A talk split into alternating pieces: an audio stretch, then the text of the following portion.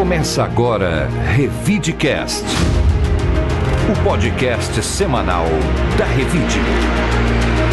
Oferecimento Ribeirão Shopping, sempre muito mais. Olá, eu sou a Bel de Farias, bem-vindo ao nosso Revidecast, o podcast da Revide. Aqui você vai saber tudo o que aconteceu de mais importante na última semana. Olá, eu sou o Murilo Pinheiro. E hoje vamos começar o nosso podcast falando sobre um assunto que é tema da nossa edição da revista desta semana, que tem a versão impressa. Trouxemos nesta revista uma série de reportagens sobre a educação na nossa cidade. Mostramos como está a educação infantil, o ensino fundamental e médio, até o ensino superior. E não podemos deixar de falar sobre o Enem. Falta pouco mais de um mês para a realização das provas, que serão realizadas nos dias 13 e 20 de novembro. Ao todo, de acordo com o Instituto Nacional de Estudos e Pesquisas Educacionais Anísio Teixeira, INEP, a autarquia do Ministério da Educação responsável pelo exame, 3.396.632 pessoas estão inscritas para as provas deste ano. Como nas duas últimas edições, o Enem 2022 terá a versão impressa e a versão digital. Do total de inscritos, 3.331.566 farão a prova em papel e 65.066 pessoas em computador. Os participantes receberão informações sobre a inscrição e sobre os locais de provas através do cartão de confirmação da inscrição, que poderá ser acessado na internet. O cartão ainda será divulgado pelo INEP. Murilo, impressiona a pujança da nossa cidade na questão da educação. Temos muitas escolas de ponta e universidades que trazem alunos de todos os lugares do Brasil. Sim, Ribeirão Preto sempre se notabilizou por isso, né? Existem muitas escolas tradicionais, principalmente na iniciativa privada. Também temos algumas escolas de destaque na iniciativa pública e, o, e até nas, nos resultados, né? A gente vê que muitos estudantes aqui conseguem, até mesmo na redação, por exemplo, conseguem a nota máxima. O que chama a atenção no dado do Enem ali, que agora nós estamos com 3,3 milhões e 300 mil inscritos e o país já teve mais de 5 milhões de pessoas participando né, dessa prova que dá acesso ao ensino superior. Essa redução aí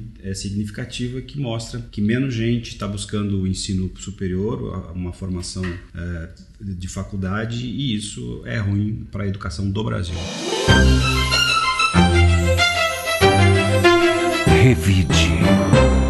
Notícia que passou meio escondida foi uma ação que a UBS da Vila Tibério promoveu na última quarta-feira. É uma campanha de incentivo ao aleitamento materno. A oficina é direcionada à capacitação dos profissionais da unidade de saúde, que tem como objetivo melhorar os indicadores na comunidade. A oficina é pactuada com o Ministério da Saúde para capacitar os profissionais das unidades de saúde com o objetivo de melhorar os indicadores referentes ao aleitamento materno e alimentação saudável, promovido pela Coordenadoria de Aleitamento Materno da Secretaria Municipal da Saúde, participam da ação em torno de 30 servidores, sendo que 7 são de outras unidades de saúde. A coordenadora Líria Nogueira comentou que a ideia é promover e estimular o aleitamento materno na comunidade local a partir desses encontros e que tem trazido resultados surpreendentes.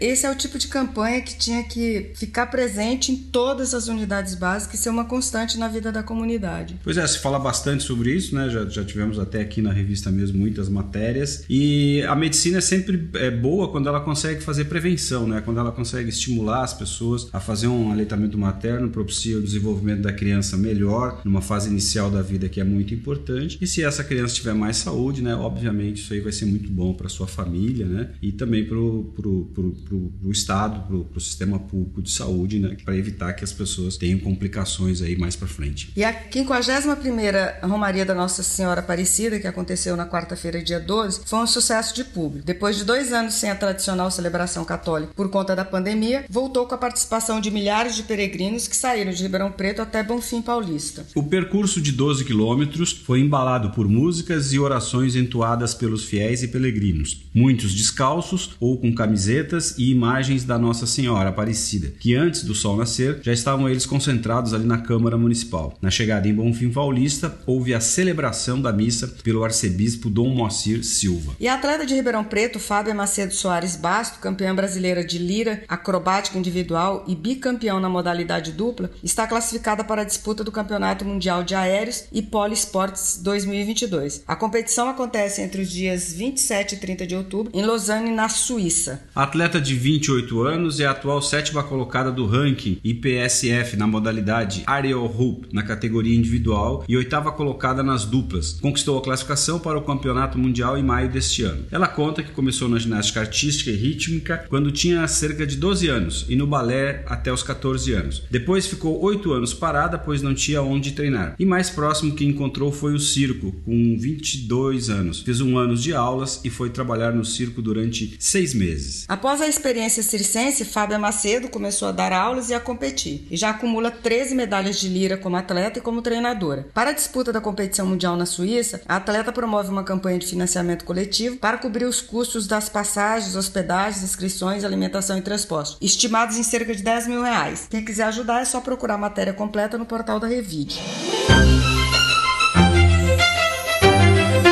Revide. O nosso assunto agora é política. Os candidatos à presidência da República e ao governo do estado participam de ato em Ribeirão Preto. No sábado, dia 15 de outubro, o, o presidente Jair Bolsonaro e o candidato ao governo do estado, Tarciso de Freitas, inauguram a Casa Bolsonaro e Tarciso na 9 de julho, a partir das 9h30 da manhã. E no dia 18 de outubro, o ex-presidente candidato à presidência da República, Luiz Inácio Lula da Silva, passará por Ribeirão Preto com o ex-ministro Fernando Haddad e concorre ao governo do estado de São Paulo. O local dos atos e o percurso da caravana ainda não foram divulgados divulgados. Murilo Ribeirão é uma praça importante para os candidatos. Isso mostra a importância da cidade e da região no cenário nacional. Lembrando que no primeiro turno, o presidente levou 52% dos votos e Luiz Inácio Lula da Silva teve 36%. E no governo do estado, São Paulo, Tarcísio ficou com 48% dos votos e Haddad teve 32%. É, lembrando que Ribeirão Preto né, tem, mais, quanto, tem mais de 400 mil votos em disputa, né, que é um contingente eleitoral considerável. E essa eleição né, ela tem essa particularidade de ter, aqui no estado de São Paulo, no segundo turno, duas duplas fechadas. Né, é o candidato presidente Bolsonaro com seu candidato em São Paulo e o presidente Lula com seu candidato Fernando Haddad. E essa disputa aí tá, tá bem acirrada, né? E aqui na cidade também nós devemos ter isso. No primeiro turno houve uma vantagem aí do, do candidato Bolsonaro e agora os candidatos né, estão concentrando as suas visitas, as suas campanhas na região sudeste, no estado de São Paulo e também, claro, no interior do estado, nas principais cidades onde Ribeirão Preto está inserida. Revide. Agora o Paulo Apolinário, editor da revista Revide, vai falar sobre a edição desta semana, que terá a versão impressa. Paulo, quais os destaques dessa edição? Oi, Bel, Murilo e ouvintes do Revidecast. Em homenagem ao Dia do Professor, a Revide desta semana traz um caderno especial contendo o que há de mais novo nas metodologias de ensino e tecnologias do ensino infantil, fundamental, médio e superior em Ribeirão Preto. Além disso, trazemos mais uma matéria da série especial sobre o Outubro Rosa. E agora, para falar um pouco sobre a matéria de capa, eu trago a repórter Yara Hassi. Olá, eu sou Yara, jornalista responsável pela matéria de capa da Revide desta semana, que conta um pouco da trajetória de 25 anos do Centro de Tratamento Oncológico de Ribeirão Preto, um centro de referência para toda a região, que chegou no ano passado a realizar mais de 36 mil atendimentos. O CTO está dando um novo passo nas áreas de ensino e pesquisa, e tudo isso você confere na Revide. Revide. E a editora do portal, Gabriela Maulin, vai nos contar quais os destaques da semana, quais foram as matérias mais lidas. Olá, ouvintes do nosso Revidcast. Eu sou a Gabriela Maulin e trago agora alguns dos destaques do portal Revide. Aqui em Ribeirão Preto, o programa Inclusão Produtiva está com inscrições abertas para cursos gratuitos. Entre as opções estão eletricista profissional, fotografia para gastronomia, design de sobrancelhas, fabricação de produtos de confeitaria e entre outros. Para saber mais, basta acessar revide.com.br e conferir como participar da seleção. Agora vamos falar de cultura. Neste próximo final de semana, nos dias 15 e 16 de outubro, a Companhia Minas vai estrear sua nova comédia, que se chama Viúva Alegre. A opereta acontecerá às 8 horas no sábado e às 19 horas no domingo, lá no Teatro Pedro II. Para saber mais sobre o enredo da peça, basta acessar o nosso portal e a editoria Cultura. Por hoje é só e até a próxima. Revide. Professor Cleido Vasconcelos vai nos dar uma dica de filme ou série para o fim de semana. Bom dia, boa tarde, boa noite. Hoje é um filme de terror. Terror, terror, terror, mas nada de sobrenatural. É um filme assim que começa numa linha. O primeiro filme desse estilo foi Os Pássaros, do Hitchcock, em que os pássaros de uma região começam a se revoltar contra os humanos e atacar os humanos. Eu me lembro de ter assistido um filme que chama Os Meninos, é um filme espanhol, acho que na década de 70, final da década de 70, começo da década de 80, em que as crianças de uma ilha, numa ilha, numa cidade que ficava numa, numa região isolada, assim, da, numa ilha perto da costa, elas começam a atacar os, alu os alunos, os adultos, é, sem um motivo aparente também. E matar, matava com machado, com coisa, uma coisa assim, bem, eu fiquei bem impressionado na época. Esse filme que eu vou falar hoje é do, tá no Netflix, é um filme alemão que se chama O Lar dos Esquecidos. E é sobre ah, o nome em inglês, eu não sei se em alemão é, é assim, mas o nome em inglês é Os Velhos. E são os velhos abandonados num asilo é, que estão abandonados, o pessoal da família, não, não, familiares não, não visitam, nada, que tem um surto de uma coisa, de uma coisa, é inexplicável também, e começam a matar e atacar o resto do pessoal que é mais novo. É um filme de terror. É um filme de terror, que tem violência, então se você não gosta desse tipo de filme, é, fuja. Mas se você gosta, corre lá, porque é muito bom, porque ele tem um clima de suspense, ele não é sobrenatural, ele, o terror dele é forte. Tem violência, terror, né? Mas é, é, é interessante porque tem eles, os, os velhos, eles são como se fossem zumbis de verdade. O que eu quero dizer com de verdade? Zumbis que existem, porque eles estão lá abandonados. Eles, na verdade, não são mortos vivos, eles são vivos mortos, porque eles foram largados pela sociedade. A família não. eles não servem mais nada para a família, para o sistema, eles não são produtivos para a sociedade. Né?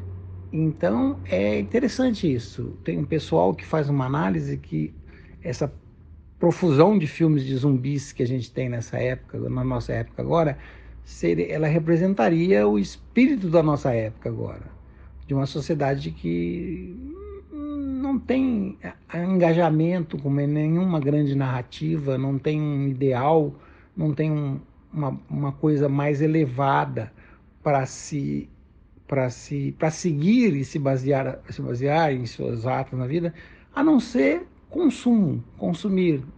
Então a gente e eu me incluo nessa, com certeza, não estou falando isso como alguém que não é assim. É, a gente vive para comprar, vive para ter e a gente somos assim sem opiniões, mortos vivos, zumbis no capitalismo, a consumir, consumir, consumir.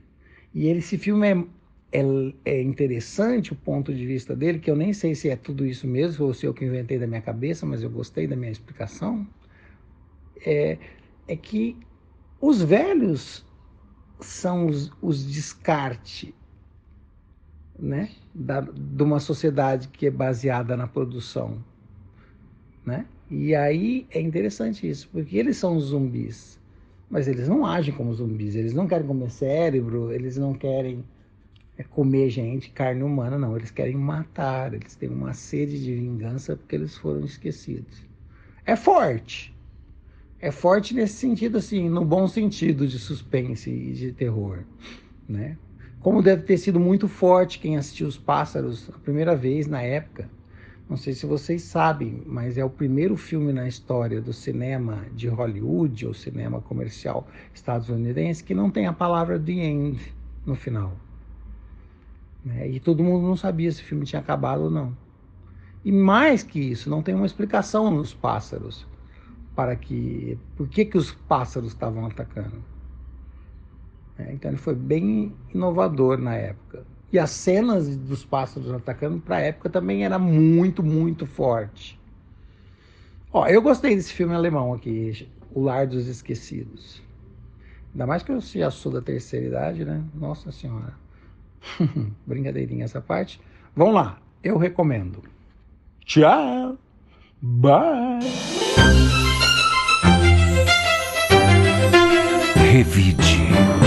E agora vamos ouvir o depoimento do empresário do Sertãozinho, Júnior Sintra, que participou da nossa edição especial de Líderes e Negócios, a edição comemorativa dos 36 anos da nossa história. Eu queria agradecer à revista Revide pelos seus 36 anos para esse projeto maravilhoso Líderes de Negócios. Vamos ouvir agora o depoimento do Paulo Henrique Rau, sócio-diretor da empresa Rau Consultoria. Muito legal esse projeto da revista Revide, Líderes e Negócios. Vi uma grande oportunidade para poder apresentar o que eu faço, ajudar as pessoas na desburocratização para a obtenção de armamento. Obrigado, Revide, por essa oportunidade. E para fechar os depoimentos dos participantes da edição dos 36 anos da Revide, vamos ouvir a Fernanda Aguiar, sócia e irmã do nosso amigo e parceiro Renato Aguiar. Gostaria de parabenizar os 36 anos dessa grande empresa Revide, com quem a gente tem gratidão de estar nesses ao longo de todos esses anos e parabenizar este novo projeto Líderes e Negócios. Revide. Por hoje ficamos por aqui. Quero agradecer os ouvintes que nos acompanham toda semana e desejar um excelente fim de semana para todos. Um bom fim de semana para todos e obrigado por nos acompanhar. Até a semana que vem. O Revidecast tem a edição do Rodrigo Leone, está disponível nas plataformas de áudio Spotify, Amazon, YouTube, SoundCloud, Deezer, Apple Podcasts e Google Podcasts. A produção é do Felipe Prado. Você ouviu Revidecast, o podcast semanal da Revide. Oferecimento Ribeirão Shopping, sempre muito mais. Informação de qualidade tem valor. Incentive o bom jornalismo.